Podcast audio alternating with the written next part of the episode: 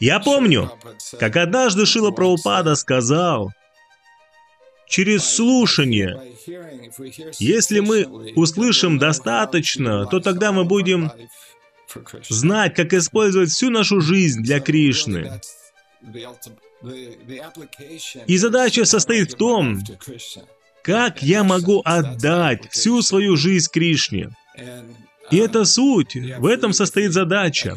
Если мы чувствуем, что слушаем глубоко, и это проникает в наше сердце, тогда это меняет, как мы видим мир, и насколько это возможно сделать то, что возможно для этого. Я попробую объяснить, что суть слушания в том,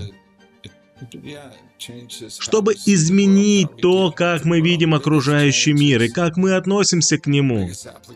И результат этого изменения — это понимание и применение того, что этот мир не для меня, не для моего наслаждения, а я слуга слуги слуги Кришны, и постоянное практическое применение этого. Hare Rama, Rama Rama, Hare